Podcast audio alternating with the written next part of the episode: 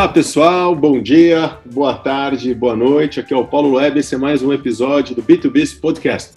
Hoje eu vou falar com um amigão meu de infância e eu ia apresentar ele como VP de comunicação corporativa do Arcos Dourados, McDonald's. Mas na verdade eu vou apresentá-lo como um dos melhores nadadores que eu conheço. Desde moleque, o Davi Grimberg só deixava marola para trás. Eu sempre fui o melhor dos piores e ele foi o melhor dos melhores. Então, diretamente da Argentina, Davi, bem-vindo ao podcast. Muito, muitas graças, amigo Paulo. Tudo bem?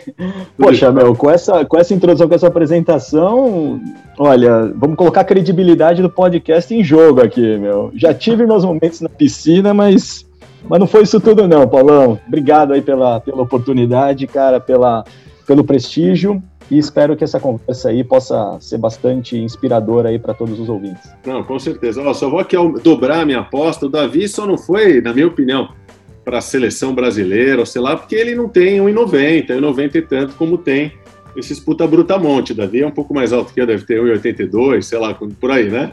1,81. 81, então. Aí complica, meu, mas se você nadasse na época do Ricardo Prado, você. Mas vamos começar por aí. Qual é o seu recorde no 100 livre? Fala, só para dar aquela pressão. Cara, o recorde do 100 livre foi 51, 9, piscina curta, né? Piscina de 25 metros.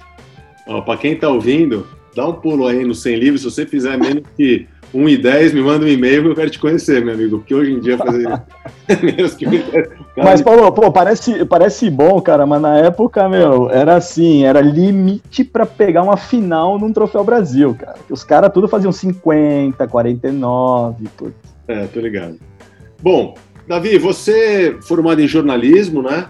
Começou, não sei se seu primeiro, seu primeiro emprego foi na Edelman, mas eu lembro que você trabalhava na Edelman você mudou, assim, deu, deu uma guinada. Eu, eu também saí da Unilever para ir para uma agência de publicidade, para a FIBIS.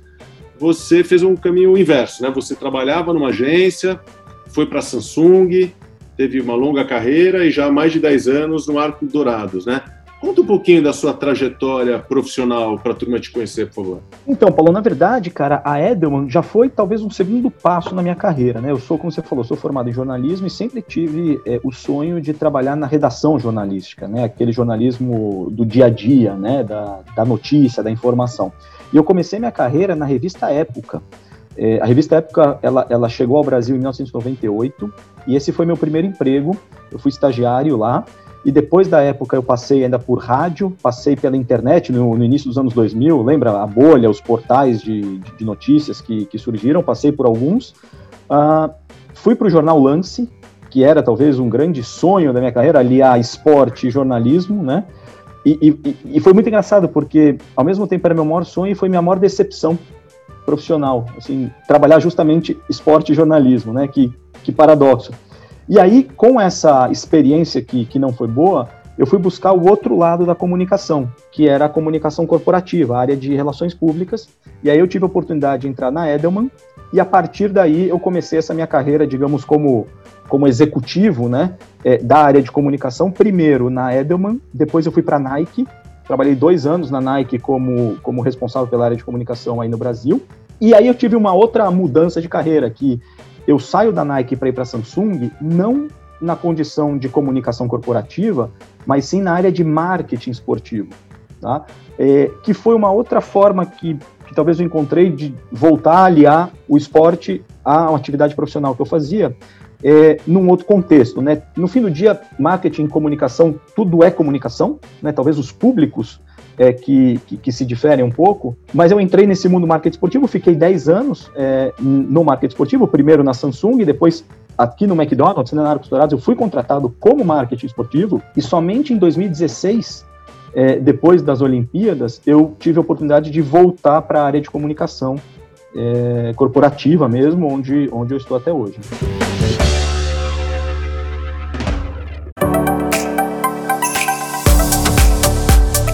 Eu tive a oportunidade de falar com o Felipe Xavier, é, ele hoje é o diretor também de marketing corporativo da GE, e ele me contou uh, as atividades que eles fizeram na Olimpíada do Rio, né?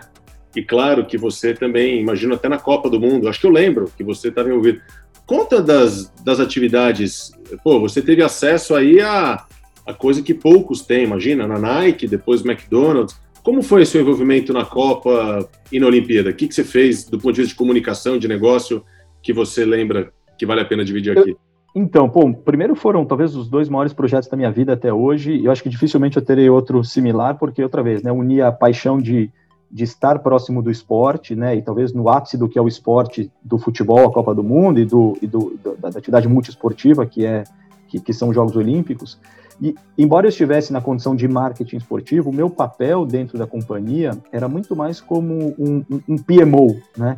Eu, eu cuidava do projeto como um todo né, que envolvia as áreas de comunicação, as áreas de marketing, as áreas de pessoas, as áreas de construção, as áreas de operações específicas para esses dois eventos. Né? Na Copa do Mundo, a gente teve uma atuação muito mais voltada para o que era é, a questão de uh, posicionamento de marca, então a área de marketing tinha um protagonismo maior dentro do plano, né? nós tínhamos o um ativo muito interessante, que eram aquelas crianças entrando de mão dada, mãos dadas com os jogadores é, em todos os jogos, era um ativo exclusivo nosso. E isso foi muito legal, porque nos permitiu, assim, poder estar em todos os jogos, poder estar ali no túnel é, de acesso ao gramado com os jogadores, enfim, uma experiência super bacana. E poder também, no final do dia, é, é olhar para 1.464 crianças que entraram em campo e de alguma maneira aquela experiência pode mudar um pouco qual é a vida, né, o, o modo de, de, vida delas, a grande maioria delas crianças mais humildes, enfim. Uh, e depois na Copa do Mundo, na, nos Jogos Olímpicos, um outro tipo de trabalho em que a gente tinha uma operação mesmo é, na Vila Olímpica, nós tínhamos um restaurante para servir os atletas na Vila Olímpica, que foi o nosso grande, digamos, dentro de tudo que a gente fez, foi o, o, o ponto, digamos, mais é, é, crítico, né, dentro, dentro da operação, e foi muito legal, porque, poxa, ter oportunidade de viver um pouco o que é a Vila Olímpica, né? E, e, e, e, conviver com aqueles atletas que são nossos ídolos, pô, a gente que gosta de esporte, é, e, ver curiosidades que não estão aí disponíveis ao olho nu, né? Ver, quer dizer, quantos Big Mac esses caras comem. Quando entrava a seleção de basquete, meu, é, dentro do restaurante, ferrou, né? Puta, os caras pediam tudo que tinha lá dentro e, e, era muito interessante. Então foi uma experiência legal, além de que é, é, eu tive a oportunidade também de assistir a todos os eventos de, de, de, Olimpíada, que sempre, sempre foi meu sonho, né? Então eu diria que eu, os 15 dias de Jogos Olímpicos eu parecia uma criança na Disney, assim, cara. Tava em outro mundo, vivendo um sonho. Imagina, mas deve ter visto o Phelps, o Bolt, todo mundo ali, imagina. Que legal. Uma curiosidade, eu entendo quando você diz que trabalhou na Nike, se envolveu com o esporte, a Samsung também, tecnologia, mas qual que é a justificativa para o McDonald's ou Arcos Dourados, né, se envolver numa, num projeto como esse? Qual que é o link? Porque eu entendo uh, que vocês devem ter uma necessidade grande até de adequar né, cardápio para um, um mundo que pede mais saúde. Como que é essa questão dentro do contexto de vocês? Que deve ser algo, imagino que importante, né? É, obviamente isso hoje as coisas evoluem, né, Paulão? É, tanto que hoje o McDonald's nem é mais patrocinador é, dos Jogos Olímpicos, né? O último evento foram realmente os Jogos Rio 2016 e Copa do Mundo nós temos um contrato até agora 2022 é, Qatar e, e muito provavelmente isso não deve se renovar para frente. Uh, mas na verdade a grande justificativa é, primeiro, são dois eventos globais, né? E nossa marca é uma marca global. São dois eventos que despertam atenção do mundo todo, seja fanático por esporte ou não, é um evento presente na rotina da sociedade, assim como nós. A gente considera que nós somos um restaurante presente na vida das pessoas, independentemente de qualquer tipo de interesse que, que, que elas tenham. Outro, é privilegiar ou apoiar ações de bem-estar, de saúde, né? É, isso também faz parte dos nossos valores como, como companhia. E por fim, estar associado ao que há de melhor é algo que também nos, nos encanta, sabe? Poxa, não tem nada melhor do que aqueles jogadores que estão na Copa do Mundo, é a nata da nata do futebol, assim como nos esportes olímpicos. Então, são, são sinergias que fazem com que você associe a sua marca de uma maneira muito, muito natural. E é interessante porque ambos os eventos têm distintos objetivos do ponto de vista de associação de marca. Uma a Copa do Mundo, é, ela te entrega visibilidade de marca. Né? A, a, Copa do Mundo te permite você expor a tua marca, enviar uma mensagem, enfim, é, é, é muito mais fácil você fazer essa conexão direta com o consumidor. Jogos Olímpicos não. Jogos Olímpicos é um jogos que, é, é, que não permite exposição de marca nos locais de competição. Então, o nosso objetivo não era gerar visibilidade, mas ter um statement de marca que, por exemplo, todos os atletas que estavam participando comiam no McDonald's, assim como nós todos comemos é, como parte do dia a dia. Obviamente, com regras, com, é, com limites, não é todo dia, não é toda hora, mas faz parte, enfim, da rotina de todos nós, né? E também vocês fazem um trabalho intenso uh, em frentes sociais, né? Eu não sei se existe ainda a Fundação Ronald McDonald, mas eu lembro que era uma coisa muito presente até quando era moleque, e eu vejo nos seus posts muitas atividades relacionadas ao, ao, ao lado social, inclusive agora durante a pandemia, uma série de, de frentes que vocês se orgulham de implementar. Fala um pouquinho, quais são essas atividades sociais que eu acho que vale a pena a turma também conhecer esse outro lado? Bom, uh, Paulão, assim, é, primeiro, a gente faz muita atividade social e ambiental porque é o certo a fazer. Dois, porque a gente entende que a gente tem uma escala tão grande. Só para você ter uma ideia, dar alguns números, no Brasil, diariamente, 2 milhões de pessoas passam pelo McDonald's. Tá? Imagina o volume de gente e o volume de impacto que você tem na sociedade e a oportunidade de você poder fazer um trabalho diretamente com 2 milhões de pessoas todos os dias, quer dizer, uma grande mídia, talvez a maior mídia do Brasil, né? É, então a gente tem uma responsabilidade, um dever de, de alguma maneira, gerar uma conscientização e educar a sociedade sobre bons hábitos. Então a gente quer impactar positivamente a sociedade. Além disso, a gente tem uma capilaridade muito grande é, em todos os países onde o McDonald's está presente, mas aí no Brasil a gente tem mais de mil restaurantes, e a gente entende que é, onde nós estamos, uh, a gente tem que servir como um, um, bom vizinho, que a gente fala, né, e impactar de maneira positiva no entorno daqueles restaurantes. Se a gente faz isso, a gente consegue, de alguma maneira, devolver para a sociedade aquilo que, que, ela, que ela nos entrega, né? Então, a gente faz isso de algumas formas. Primeiro, gerando emprego. Nós somos o maior gerador do primeiro emprego formal do Brasil. Quer dizer, um jovem que é, talvez não tenha tanta oportunidade de trabalho porque não tem experiência, porque quer entrar no, no mercado é, é, de trabalho, ele pode vir trabalhar no McDonald's. Não precisa de experiência, não precisa de requisito. Basta a vontade, querer e ter disponibilidade, ele pode entrar. E nós somos essa primeira porta de entrada. E a partir daí ele vai buscar o seu sonho, sendo trabalhando conosco ou não. Quer ficar conosco um tempo e depois ir trabalhar naquilo que ele tem vontade, perfeito. Dois, é, a questão do, das fundações, então a gente tem o Instituto Ronald, que faz um trabalho muito bacana já há 31 anos uh, no combate ao câncer infantil, né? E que, inclusive, neste momento, a gente está com o Mac Dia Feliz no ar, mais uma edição do Mac Dia, né? Apesar da pandemia, apesar desse novo contexto, a gente entende que o brasileiro é solidário e vai contribuir, porque as crianças estão precisando lá. É, não é porque tem pandemia que elas não, não precisam de apoio, então precisam, e mais a gente agregou uma segunda causa que é justamente o apoio aos jovens. Então, não somente a parte, digamos, de saúde, mas a parte de educação. A gente entende que o futuro de um país é feito por crianças saudáveis e bem educadas para que elas possam se desenvolver. E aí a gente fez uma aliança muito bacana com o Instituto Ayrton Senna, que dispensa apresentações no que é programas de capacitação de jovens, né, e processo de educação. E a gente tem o outro lado, que a gente diz que é o lado ambiental, né? A gente é uma empresa, por exemplo, que vive, o nosso principal insumo é a carne. A carne vem do campo, o campo vem da agropecuária, então a gente também tem uma responsabilidade muito grande, uma responsabilidade muito grande junto aos nossos fornecedores com questões relacionadas a desmatamento zero, a ter carnes é, de origem sustentável, toda a questão da, da, história de carbono zero, tudo isso é algo que a gente se preocupa muito e faz muitas ações. Reciclagem, é, mudanças climáticas, são todos é, temas que uh, fazem parte hoje do dia a dia da companhia. A gente tem uma série de ações para Talvez seja pretensioso dizer que para impedir um impacto negativo no ambiente, mas talvez o que a gente queira é reduzir o impacto. Né? Impacto sempre tem, não adianta falar que não tem, porque tem. Como a gente consegue reduzir esse impacto é, dentro da nossa operação? Né?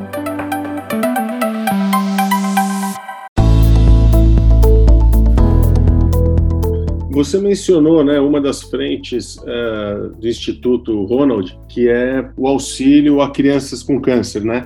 E aí eu queria fazer um, um link uh, com o um livro que você escreveu, chamado Rotina de Ferro, para você contar um pouquinho por que, que você escreveu esse livro, o que, que aconteceu com você que transformou sua vida e que impactou a mim e tantas pessoas de uma forma bastante profunda e de verdade essa é a principal razão pela qual eu queria falar contigo é enfim se você puder dividir um pouco da sua história e já fazendo aqui o convite para as pessoas comprarem o livro porque é muito mais do que esse nossa, essa nossa conversa aqui. Não, obrigado, Paulo. E aliás, também o livro tem um componente social de que é, todos os direitos autorais é, são doados para a Associação Brasileira de Linfoma e Leucemia, que faz um trabalho muito importante, muito necessário para pessoas que é, possuem essas doenças e não têm condições de, de ter um tratamento adequado, né? Bom, mas resumindo, né, a história, eu eu estava é, além de nadador, como você me apresentou no início, eu fui me meter na história do triatlon e, e, e quis me tornar um Ironman, né? E, e, e para isso precisei treinar puta, como um louco durante muito tempo. E durante é, um ciclo de treinamento para o, o último Ironman que eu fiz, é, durante o, o, já metade, já metade para o fim do, do ciclo, eu comecei a perceber que tinha alguma coisa errada com o meu corpo.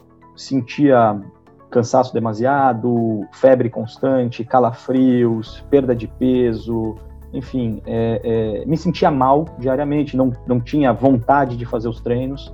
Sempre no primeiro momento a gente acha que é alguma coisa relacionada ao estresse do dia a dia, porque além da loucura do treino, né, eu também sou executivo, também sou pai de família, tenho uma série de outras responsabilidades, e a gente sempre acha que alguma coisa ali não está indo bem. E depois de rever todo o programa, rever nutrição e tudo, e ver que não tinha nada fora do que deveria estar, é, eu fui procurar um médico e fiz exames de sangue e estavam todos alterados, né? No início se achava que era alguma virose, algum, algum problema, enfim, do dia a dia. Fiz a prova, fiz o Ironman sem saber exatamente o que eu tinha. Obviamente eu tive que fazer numa condição muito mais precária, reduzindo a intensidade. Eu queria mesmo era chegar, completar, não importa tempo, não importa posição, nada. E duas semanas após o Ironman, todos esses sintomas, em vez de passar, eu achava que tinha um componente psicológico também aí. E falei, puta, depois da prova tudo isso passa, beleza, segue o jogo. Mas não, em vez de passar, pioraram, pioraram, pioraram, até que um certo dia eu tive um, uma síncope em casa, é, caí duro de cabeça assim no chão, fui parar no hospital. E aí, já diante desse meu quadro né, é, anterior, com, com a batelada de exames, descobriram que eu tinha um linfoma. É, e um linfoma é, é, um, é um câncer no sistema linfático, no sistema de defesa do corpo, e existem vários tipos e subtipos, e o meu, infelizmente, era um dos mais agressivos que existia e que demandava, portanto, um tratamento imediato. Né, composto por quimioterapia seguido do transplante de medula. E durante todo esse processo, essa loucura, Paulão, eu tive, acho que, uma, a sorte de ter um médico que ele foi muito hábil em me preparar psicologicamente para tudo que estava vindo. Porque outra vez, eu, eu nunca, assim, eu, eu, eu, desconheci o que era o linfoma, felizmente não tenho histórico familiar, não era um tema que fazia parte do meu dia a dia, não era uma coisa que eu estava acostumado a lidar, então tudo muito novo.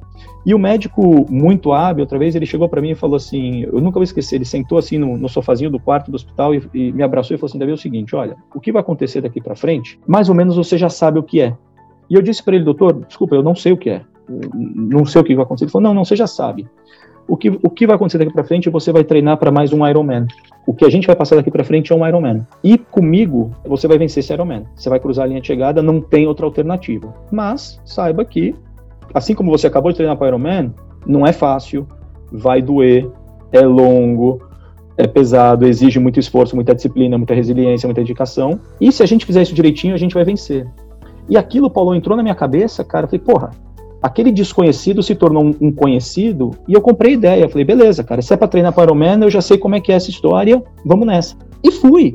E, e, a partir daí eu comecei a relatar, né? Eu, eu sou jornalista, gosto de escrever, gosto de relatar, etc. E comecei a relatar, fazendo um paralelo do que era uma rotina de um treinamento para Ironman do que é uma rotina de um hospital passando por um, por um tratamento como esse, né?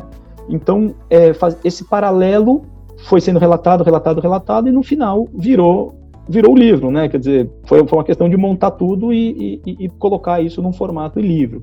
Então, daí que nasceu o, o Rotina de Ferro. Né? Quanto tempo você ficou em tratamento ou em treinamento, vai, usando o termo que você usou? Olha, o, tratamento barra treinamento é, durou cerca de seis meses. Foram quatro meses de quimioterapia, um mês para o transplante e depois mais um mês em que eu tive que fazer algumas outras quimioterapias simples, ambulatoriais, mais fáceis, que era, enfim, que era, que era digamos, a conclusão do tratamento, né? E aí, desde então, isso faz dois anos e pouco, dois anos, enfim, foi no final, eu concluí meu tratamento no final de 2018. Então, está se aproximando dois anos e desde então eu estou em remissão, né? Processo de remissão do, do câncer. E você, depois disso tudo, participou de outro Ironman? Exatamente. É, é uma história também longa, curiosa. É, é doido, hein, meu? Porque porra, eu, eu para te acompanhar aqui para nadar 3 mil, já saio com a língua para fora.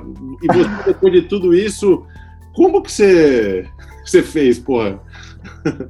Cara, na verdade, Paulo, assim, é, foi uma história muito maluca, porque eu tinha um chefe na época e ele, e ele ficou muito sensibilizado com a minha situação. Enfim, uma pessoa que, apesar de ser um colega profissional, a gente tinha uma amizade e ele realmente foi uma das pessoas que talvez tenham mais sentido, né, tudo que aconteceu comigo e tal, e, e era uma pessoa bastante sedentária, um cara gordão, assim, tudo que não, não tinha, digamos, o esporte como uma prática diária. Né? E ele se sensibilizou e falou assim: Davi, eu sei que você gosta de fazer essa porra desse Ironman, que eu não sei nem sei que é essa história, mas é o seguinte, bicho, você vai se recuperar e a gente vai fazer um Ironman juntos. Aí eu virei pra ele e falei: amigão, olha. Eu me garanto. Então, exatamente. Eu falei, cara, eu tô. Eu tô nessa condição, mas eu já passei por isso, eu sei como é, bicho, eu me garanto. Agora você. Acho que você vai ter que começar agora a treinar, né?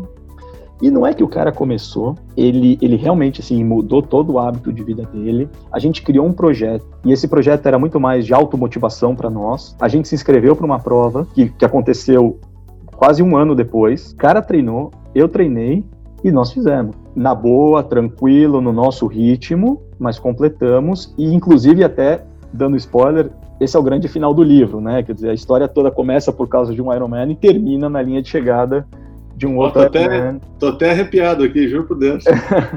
Não, legal. E, e, e foi legal, assim. E bom, hoje o cara é triatleta e, e, quer fazer outro, só não fez outro em função da pandemia.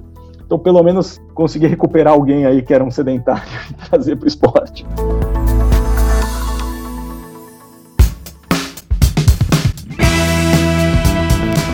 Na visão, a gente fala muito de, você falou de chefe, de empresa, Fala um pouquinho do papel que os técnicos tiveram na sua vida, né? Vou aqui assoprar dois aqui que eu conheço, que também nadei com eles, o Murilo e a Adriana, mas não sei se tem outros. Existe algum paralelo entre, né, coach técnico e, e, e vida profissional e chefe? Eu acho que tem, Paulão. Bom, o Murilo e a Adriana, eu diria que talvez sejam meus segundos pais e mães, né? É, é, eu acho que eu passei mais tempo com o Murilo do que com meu pai na minha infância, né?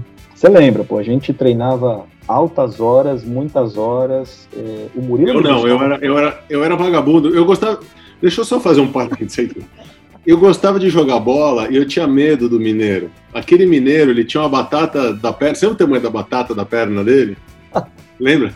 Ele vinha, eu tinha medo, cara. E aí, o problema do medo é que eu comecei a treinar um pouco menos para jogar bola, e quanto menos você treina, pior você fica. Aí eu comecei a, então a gente treinava muito, não, o senhor treinava muito. Pode continuar. Bom, mas também fazendo um parênteses, na verdade, a gente ia para natação para jogar futebol, né? Era o Natação Futebol Clube, né? A ideia era ir lá chegar uma hora antes do treino para ficar uma hora jogando bola e depois ir para piscina.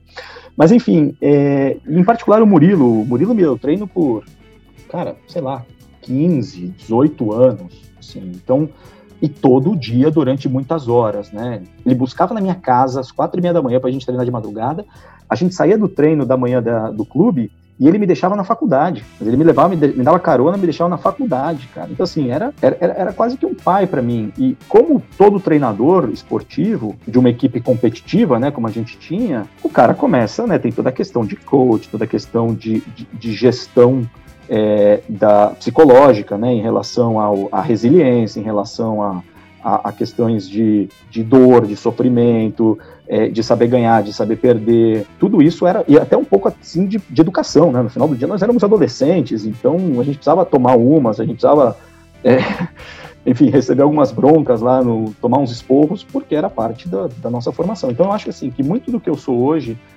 eu, eu devo a esses dois profissionais, esses dois queridos amigos, né? E talvez a Adriana sempre a sombra do Murilo nessa época, mas depois um pouquinho mais velho, a Adriana sim é, ela, ela assume esse protagonismo quando a gente entra na equipe do Master, né, Paulo, que nós dois somos parte, e muda um pouco o contexto, mas ainda assim acho que ela tem um papel muito importante em manter, nos manter motivados, afim. Dá aquela, aquela, bronca, aquela, aquela bronca diária. Tomar aquela bronca, pô, nada melhor do que acordar e tomar uma bronca da Adriana, cara. Pô, é muito bom. Mas acho que você não, você não deve. Você e o Pomarola não tomam bronca. Vocês já fazem parte da, da, da, da elite. Eu, eu, eu, que chego atrasado, tomo uns cascudos. De nada, cara. Hoje em dia o que eu tomo de bronca da Adriana, meu, porque ela manda fazer as coisas que eu não gosto, e aí não dá, né? Aí a gente sempre vai pro outro lado e, e acaba tomando bronca. Não, mas que, que legal poder falar deles aqui. E indo aqui pro, pro, pro final dessa conversa, é, não quero ocupar demais seu tempo, por que, que você está morando na Argentina? A gente falou do Brasil, a gente falou aqui de mil lojas aqui, restaurantes. Por que, que o seu o domínio do seu e-mail é ponto .uy, Uruguai, por que, que você está na Argentina? O que está sendo, Davi? O que está sendo? Dale, boludo, te cuento. É, não, então, o que, que acontece? Na verdade, também, é uma, é, se eu contar a história toda, também é muito louca, né? Mas é, isso até está no livro.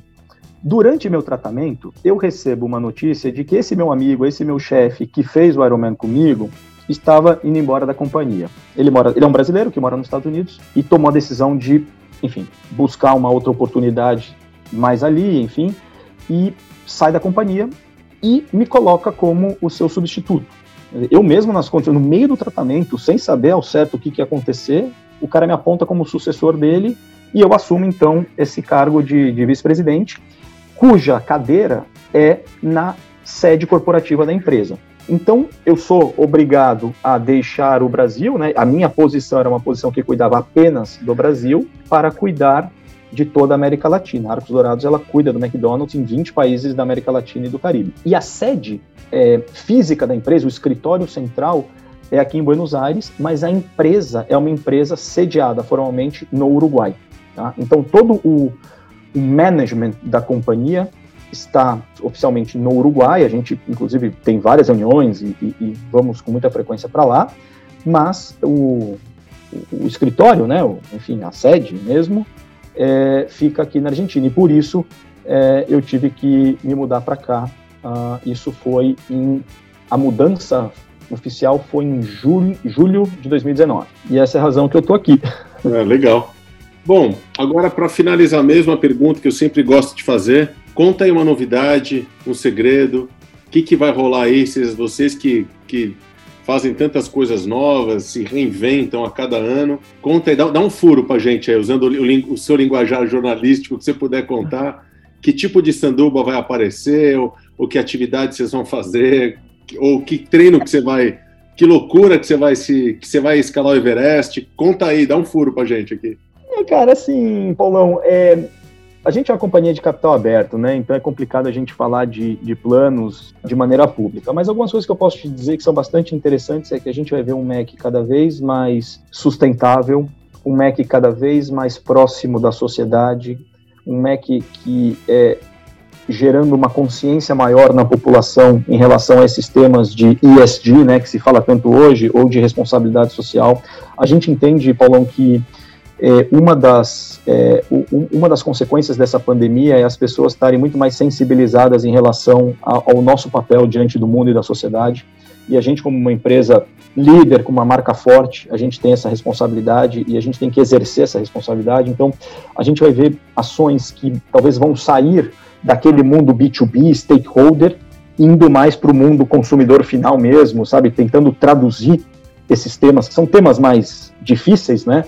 Uh, ali para, eu sempre digo, para Dona Maria da, da rua, né, para que ela possa entender e ela possa efetivamente saber qual é o papel dela em, em toda essa história, né?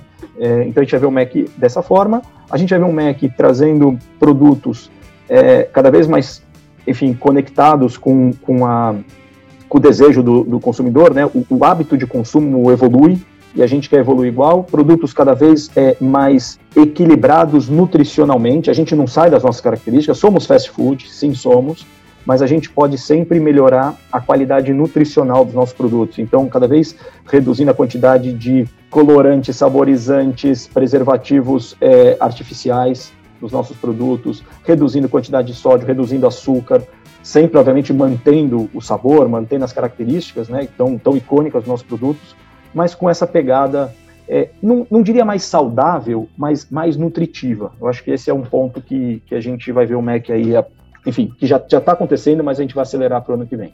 Pô, que legal, bom ouvir isso, porque eu tenho três filhos e uma das dos sonhos deles, acho que por eles eles iriam todo dia, é um pouco que você falou, não dá para ser, mas uma das farras aqui que a gente faz é passar no drive-thru, por mais simples que seja, causa uma comoção aqui em casa, e puta, vamos lá no drive-thru, a gente tem o sem parar, então dá a impressão de que é de graça, então é uma doideira, e a gente sai de lá com, com quarteirão com queijo, cheeseburger, batatinha frita e vamos que vamos. então, olha. Muito bom.